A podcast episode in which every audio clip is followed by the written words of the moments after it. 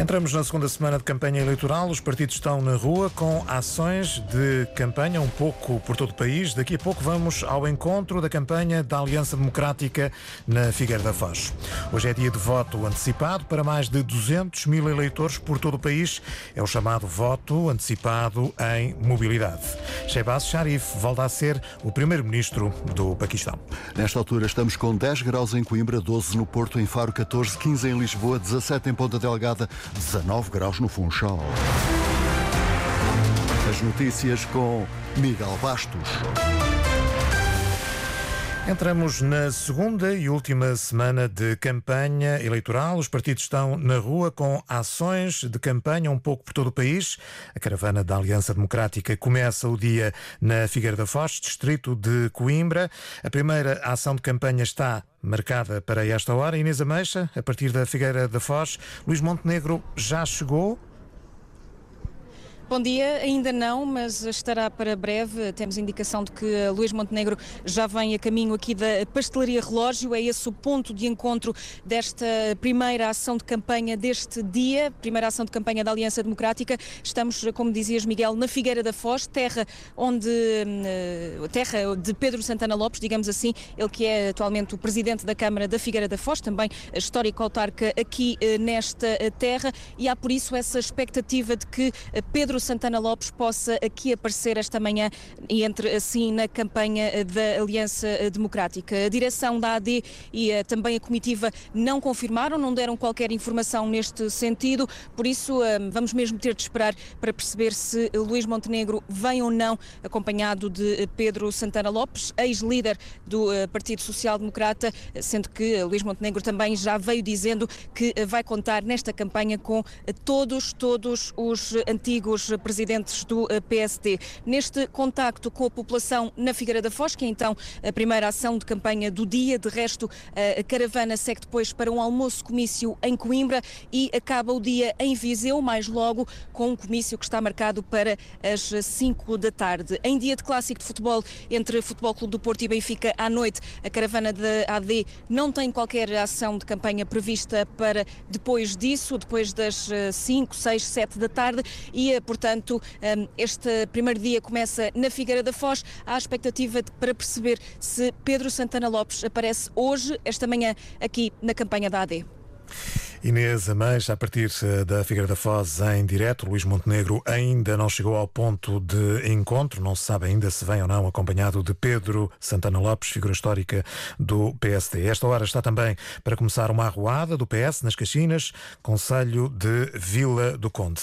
Hoje é dia de voto antecipado em mobilidade para mais de 200 mil eleitores espalhados por todo o país. O Presidente da República vai votar pelas três e meia da tarde, informação já confirmada pela Antena 1, vai votar na reitoria da Universidade de Lisboa. Marcelo Rebelo de Sousa decidiu votar antecipadamente por considerar que esta é uma forma de apelar ao voto e combater a abstenção. O voto antecipado em mobilidade permite a cada eleitor votar com uma semana de antecedência num conselho à escolha.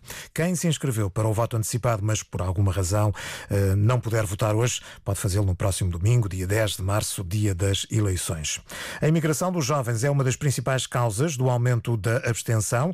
É o que indica um estudo da Fundação Manuel, Francisco Manuel dos Santos, numa análise à participação política em eleições desde 1975. O presidente da Fundação, Gonçalo Matias, aponta a abstenção como uma das questões mais preocupantes para a democracia portuguesa e justifica a apresentação deste estudo em plena campanha eleitoral como um meio para apelar ao voto. Recusa também qualquer tentativa de condicionar a campanha. Desde as primeiras eleições pós 25 de Abril, em 1975, para a Assembleia Constituinte, até hoje tem havido uma curva decrescente da participação eleitoral. Houve, aliás, no ato em 2019, no ato eleitoral em 2019, a menor participação eleitoral de sempre, abaixo de 50%, e, portanto, eh, isso é algo que nos preocupa. Mas penso que faz sentido, no momento em que talvez eh, a, a mensagem. dias das pessoas irem votar. Talvez o mais importante neste Sim. momento eh, de todos os partidos e da sociedade civil seja um apelo ao voto. Aliás, vemos até até meios de comunicação social a fazerem o apelo ao voto, coisa que elogio e me parece muito importante. Portanto, a forma de condicionarem ou não há forma de condicionar ou apresentar este estudo? Não há nenhuma forma de condicionar, não há nenhum objetivo de condicionamento,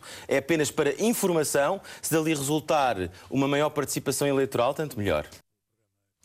O programa Conversa Capital é uma parceria da Antena 1 e do Jornal de Negócios. Pode ouvir esta entrevista ao presidente da Fundação, Francisco Manuel dos Santos, através da página da Antena 1 ou através do RTP Play.